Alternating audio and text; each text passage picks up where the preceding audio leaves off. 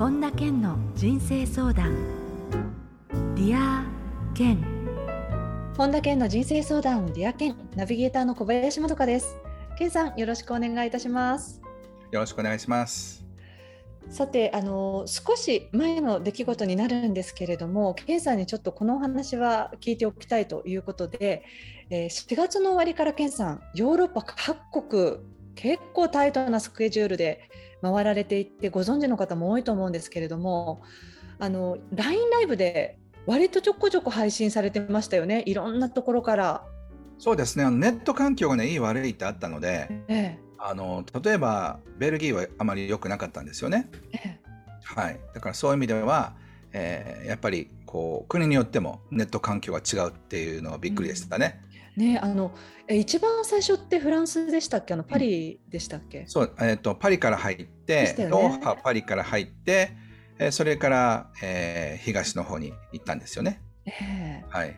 あの凱旋門バックにされていてなんか一瞬合成かなっていうぐらい 凱旋門そうそう凱旋門の目の前っていうのがなんかすごいと思って見たりしてましたけれどあそうですか。はい、えー、あのその4月末から大体3週間くらいでしたっけ？ヨーロッパ行かれていたの。そうですね。3週間足らずぐらいでしたけど、えー、でも基本的にはほぼ連泊せずにいろんな街に一泊一泊、まあ、荷造り結構大変でしたけど一泊一泊一泊でずっと回ってきましたね。えー、じゃあ特にその滞在して思い出に残った場所ってどこですか？まあ、それぞれあるんですけどあのモン・サン・ミッシェルってフランスの、ね、西にあるんですけど、はいはい、その千数百年前に建てられた修道院があるんですよ。あれはやっぱ美しかったですね。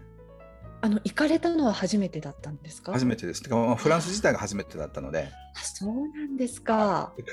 あのこんだけ海外行っててなんで初ヨーロッパやねんって突っ込まれると思うんですけど なんかね僕ヨーロッパには行けなかったんですよね。やら30年ずっと行きたかったのに。あらじゃあようやくここで行かれたわけですね。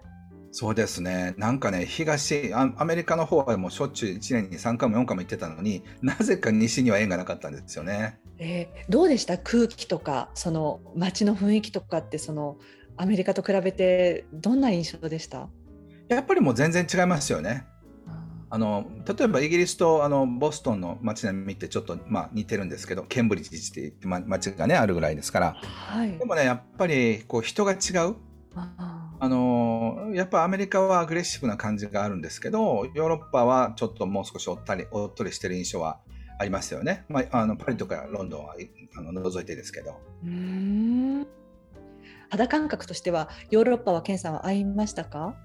まあ、ヨーロッパというよりは僕はフィンランドとか北欧の方でしばらく暮らしてみたいなっていう夢というか思いがずっとあって、えなので真夏はちょっと過ごしてみようかなと思ってるんですけど、あのそういう場所によっても違いますよね。あなんかねあのこちらから見ればその地続きだからあれですけれどやはりそのエネルギーって全然違うものですか？国によっては。あもう全然違いますね。そうそのこう街のその建物も違うし、ええ、例えばオランダだったらもう運河運河運河ってこう川みたいなのがいっぱいあるわけでしょ、えー、そういうのも違いますし、えー、そのもう人も違いますよね。やっぱり人が違うっていうのがすごい面白かったですね。ちょっと12時間電車で移動しただけで違うっていうのは、えー、今回だからあえて電車に乗ってみたんですよ。へだからすっごいバリアフリーじゃないんですよね。もう荷物いっぱい抱え抱えて。まあ最初の荷物で行ったんですけどまあ、それでもね、あのー、大変でしたね。うん。あの健さんねそもそも今回のこの旅の目的って何か大きいものはあったんですか、うん、まあ、今回はね将来ちょっとこういろいろやっていくっていう、まあ、ヨーロッパでやっていくにあたって、まあ、いろんな国民性をちらちらっと実際見た見たかったっていうのと、えー、まあ、今回ね会いたいっていう方たちがもう何十人もいてありがたかったんですけど今回はその外部の方とはほとんど会わずに。えーね、あのできるだけその街のいろんな人たちに話しかけて、えー、今の世界はどう思ってるのかって、まあ、特にフィンランドではね、うん、いろんな人たち捕まえて話をしてたんですけどウクライナで起きてることとかそういったことなんかもいろいろ聞いてきました。えー、あとほらヨーロッパで結構街中で、うん、あのマスクしてる人なんてほとんどいないんですよってライブで話されてましたよね、健、はい、さん。そうですね。そういうのもこの日本の中とはまた全然違いますよね。そうですね。で、結局僕ずっとマスクなしであのジャズバーみたいなところも行ったりとかしたんですけど、うん、まあ、それでコロナになってないからなんかそういう意味ではもうちょっとアフターコロナの感じで帰ってきましたけどね。うん。じゃあ日本に降り立った時にみんながこうマスクで普通に生活しているっていうのは違和感感じたんじゃないですか？そんな。違和感っていうかそこにいましたからね。だからあの1年ぶりとかだったら違うと思うんですけどやっぱりみんな真面目だなっていうそういう印象ですよね。偉いっていう感じですよ。日本人偉いえー、ありがとうございます。はい、えー、それでは本田健の人生相談リア健今日も最後までお楽しみください。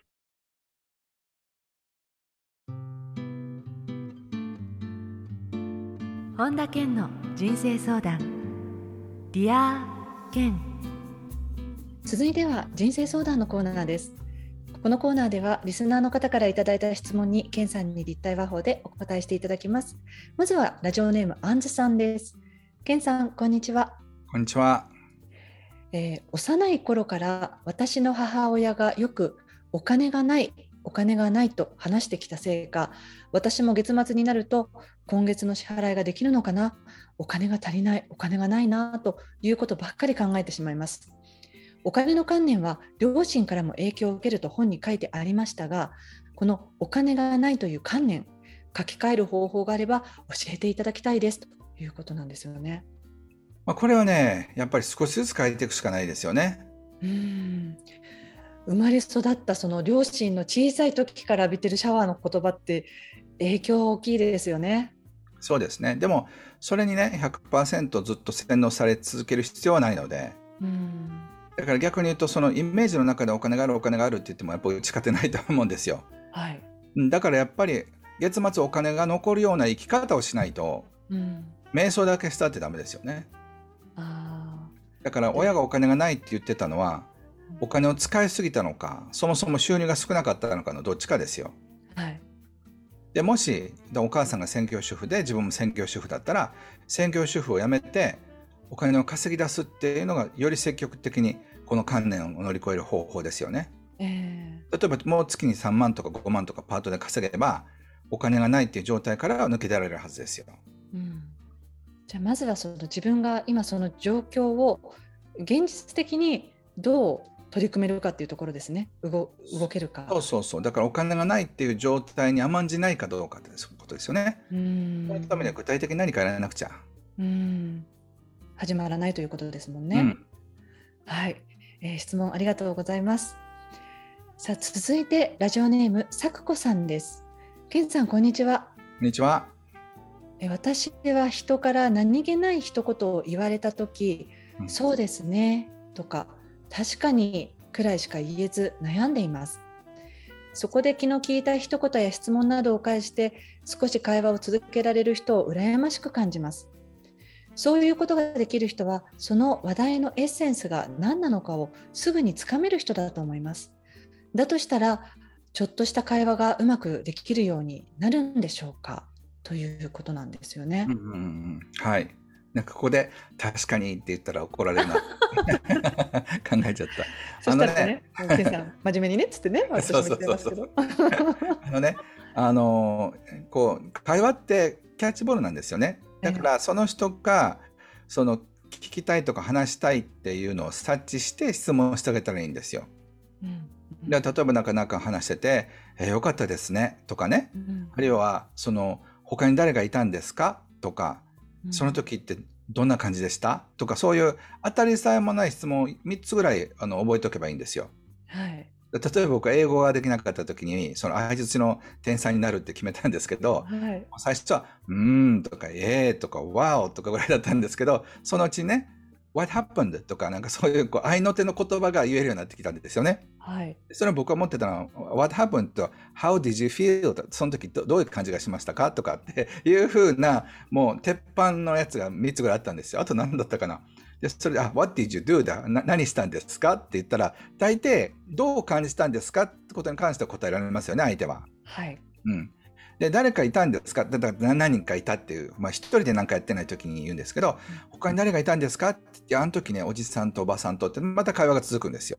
うん、で、その後どうしたんですか？とかって言ったら、いや、その後はねって言って、あの、こう、会話が続くから、その、なんか鉄板となりそうな3つをね、考えておけばいいと思います。うん。そう結構あの言語を学んだ経験のある人はそういうこう母国語でないことでのフラストレーションというかうまく表現ができないから、うん、こうどういうふうにきっかけを探そうっていうのの痛い思いもしつついろいろ試行錯誤もきっとしてきてますよね。経験として。そうなんです。そうだからね噛み合わないことも含めて、ぜひねあの頑張ってください。そうですよね。あの、まあ、だから健さんおっしゃるようにいくつかをちょっとあらかじめ準備しておくっていうところからでいいですかねまずは。そうですねでそこから相手に答えてもらって相手が言ったことでまた何か広がりそうだったらそこでまたちょっと聞いてみたりとかっていうことですよね。はい、いいと思います。はい、えー、作子さんからの質問でした。どうもありがとうございました。ありがとうございました。続いてラジオネームリティさんです。ケンさんこんにちは。こんにちは。以前リアンの中で全てはエネルギー。自分がどういうエネルギーを出しているかが大切と話していました。自分のエネルギーを高める方法があれば教えてもらえますか？魅力的だなと感じる人がエネルギーが高いのはなんとなく想像できますが目に見えないのでどうやったらエネルギーを高められるのか知りたいですというこういう質問です。はいあのその人のエネルギーっていうのは普段考えてることそしてやってることから出てくるんですよね。はい、例えばすごく躍動感があったりとかする人っていうのはエネルギーが動いてるんですよ。うん例えばたくさんの人たちをしゃべりして接客してる人っていうのはわーっと盛り上がってるわけですよね。はい、でなんかコンパとかパーティーとかに行ってわーっと盛り上がってる人っていうのはわははって笑ったりとかこうエネルギーが回ってる状態なんですよ。うん、で例えば引きこもりで1週間誰とも話してないって言ったらなんか寝起きみたいな感じでぼーみたいな感じになると思うんですね。うん、だからいわゆるエネルギーが回ってる状態の時に人はこの人はなんかこうパワフルだなっていうふうに思うんですよ。うん、ってことは動かないとダメなんですよね。うん動きがすごく必要なんです。うん、それはだからその物理的な実際の動きっていうことですよね。そうそうそうそう。でそれは例えば新幹線に乗ったり飛行機に乗ったりする動きってことも含めて、えー、自分の気を動かさないとダメなんですよね。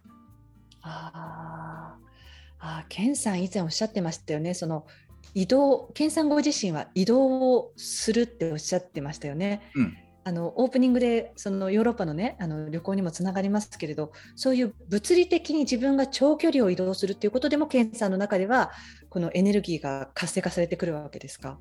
そうですそうですそうです。今回だから2万マイルぐらいかな。あの移動してきたんですけどやっぱりそういうこうエネルギーを動かすことによって初めて自分の中のエネルギーが動くんですよね。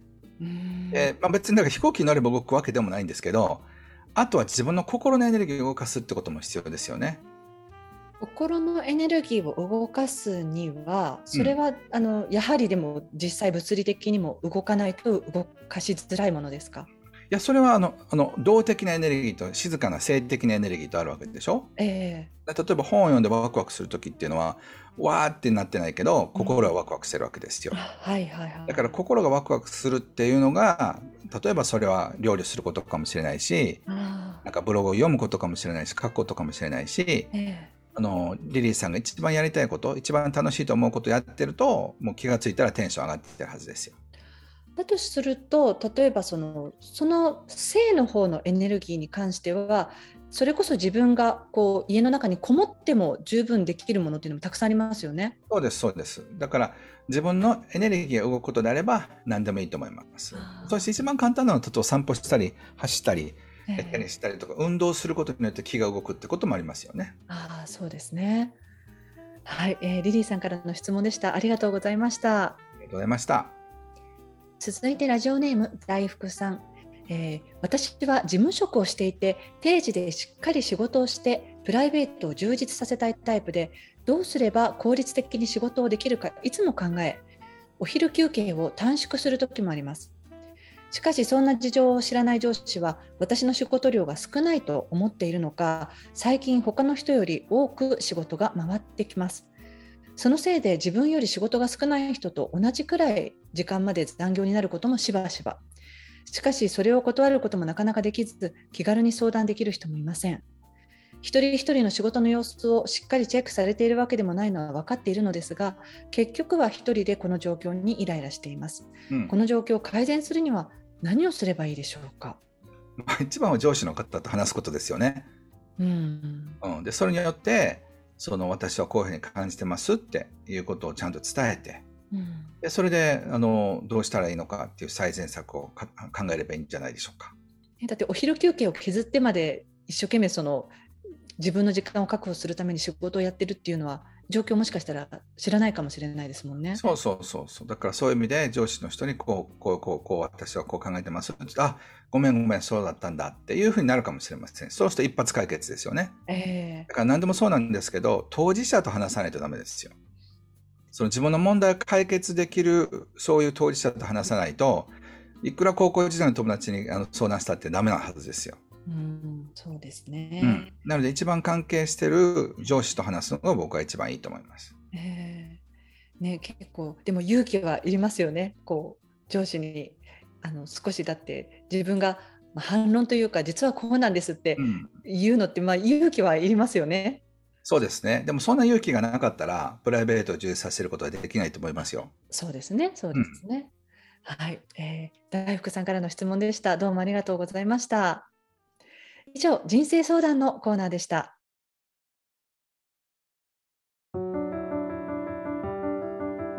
本田健の人生相談。ディア健。続いてはハッピーライブラリーです。皆さんが人生を幸せにより豊かに過ごせるための特別な一冊をご紹介しています。それでは最初の一冊目ご紹介ください。はい、えー、世界の頭のいい人がやっていることを一冊にまとめてみた中野信子さんが書かれた本です。はい、これはもうこの中野さんが書く本なんだからそうなんだろうと思ってワクワクして読んじゃいますねこの一冊はね。そうですね中野さんすごい本当に頭のいい方でで人柄もね素晴らしい方です。僕も一回お会いしたことあるんですけど。えー、はい。あのいかがでした？健さんもこの一冊にまとまってましたけれど ご自身の中で、うん、あうんそうだねって思う部分ってありましたか？そうですね、まあ、頭のいい人というかまあそうですね頭のいい人というより賢い人っていう印象ですけどね。あはいはい。うん、ねなんか頭のいい人は脳の上手な使い方を知っているって帯にも書いてますけれど、はい、もうその通りですよ。はい、ぜひこちらの一冊を皆さんチェックしてみてください。続いての一冊を教えてください。はい、完全版鏡の法則、野口義則さんが書かれた本です。え、これあの完全版っていうとあの当時流行ったものとまたちょっと違うっていうことですか？はい、そうなんですよ。具体的にはね、やっぱり、えって気になった方はぜひ読んでみてください。えあのもうね当時100万部でもあのしばらく前なので、若い人って知らない人多いんですよね。ああそうかもしれない。えどのぐらいでしたか？十もう16年、7年ぐらいは前じゃないですかね。そうですよね。やっぱり今回もあれですね、想定にはあのこの銀色の発光紙で鏡の部分がそうなってるんですね、デザインが、ね。そうですね。えー、はい。あちょっとこの完全版ということで、ね、うん、ぜひ気になる方あのチェックしてみてください。えー、このコーナーではあなたからのおすすめの一冊も募集しています。ディアケンアットマーク ioffice.com までお送りください。以上、ハッピーライブラリーのコーナーでした。それでは、ケンさん、今日の名言をお願いします。ヒーローが普通の人間より勇敢なわけではない。周りよりも5分だけ長く勇敢でいられるだけなのだ。ロナルド・レーガン。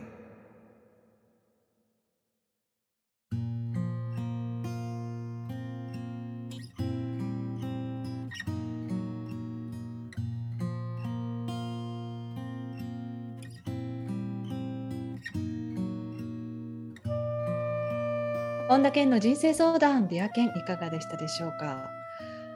今回はちょこちょこと健さんの旅話なんかも出ましたけれどもあのヨーロッパね今回初めて行かれたっていうことで結構そのフライトは長時間になると思うんですけれど健さん例えば、うん、フライトのその飛行機の中ってどんな過ごし方してるんですか？すごく気になったので聞いてみたくて。時差によるんですよね。えー、だからあの向こうがあの着いて朝になるあの、そういうフライトだったらちょっとは寝るようにしてますよね。それでもあれですか？ずっと寝るとかじゃなくて、うん、あのま少しこう寝られて起きられたら大丈夫っていう感じですか？そうですね。そういう時もありますし例えばなんかタイとかに行く時って夜出て朝着く便はもうちゃんと寝とかないと、着いたら朝ですからね、はい、そういうふうなあの時差が比較的こうあんまりなくて長いフライトの場合っていうのは夜は寝とかないとダメなんですよね。で昼間は逆に寝ると、あの着いたらあの夜だから寝れなくなっちゃうってことになるんですよね。えー、はい、でそれ以外の時はねあの僕なりにいろんなやり方があって、はい、あのただご飯はその、えーとこうフライトアテンダントの人を、ね、お願いして僕のいのいい時間に来てもらうようにするんですよね。ああらかじめそれは頼んでおかれるはいはい。あらかじめ例えばだから3時15分に来てくださいとかっていうのをお願いして、まあ、あれってもう自動的にあの乗ったら2時間ぐらい出てくるからそうですよね、うん、それってそのタイミングが合う時もあれば合わない時もあるんですよね。はいはい、現地の昼とか夜とかに合わせて食べるようにしてますね。ああもう体をそういうスイッチにしておくわけですね。はい。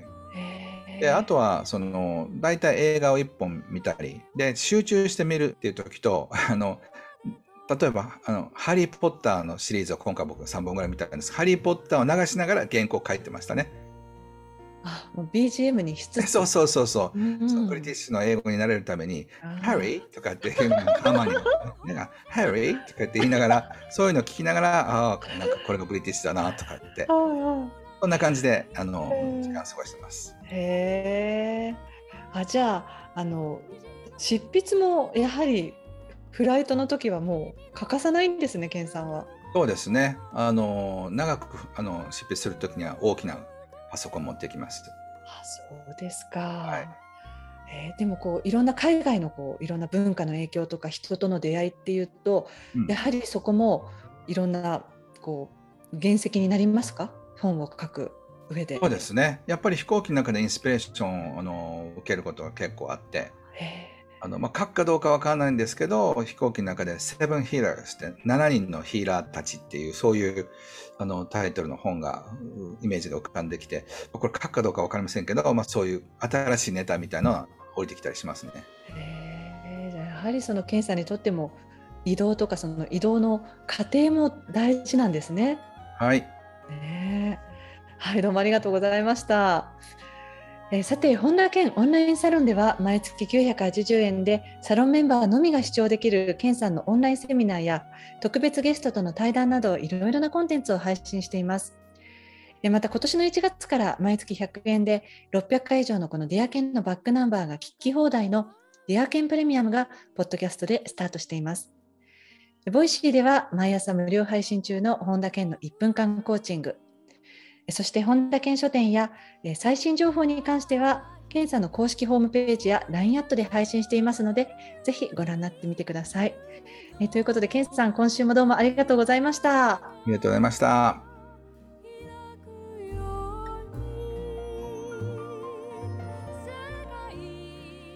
ここで本田健セミナーに関するお知らせです。6月18日土曜日理想のパートナーを見つけて愛に満ちた人生を実現するが開催されます。詳しくは本田健公式ホームページよりご確認ください。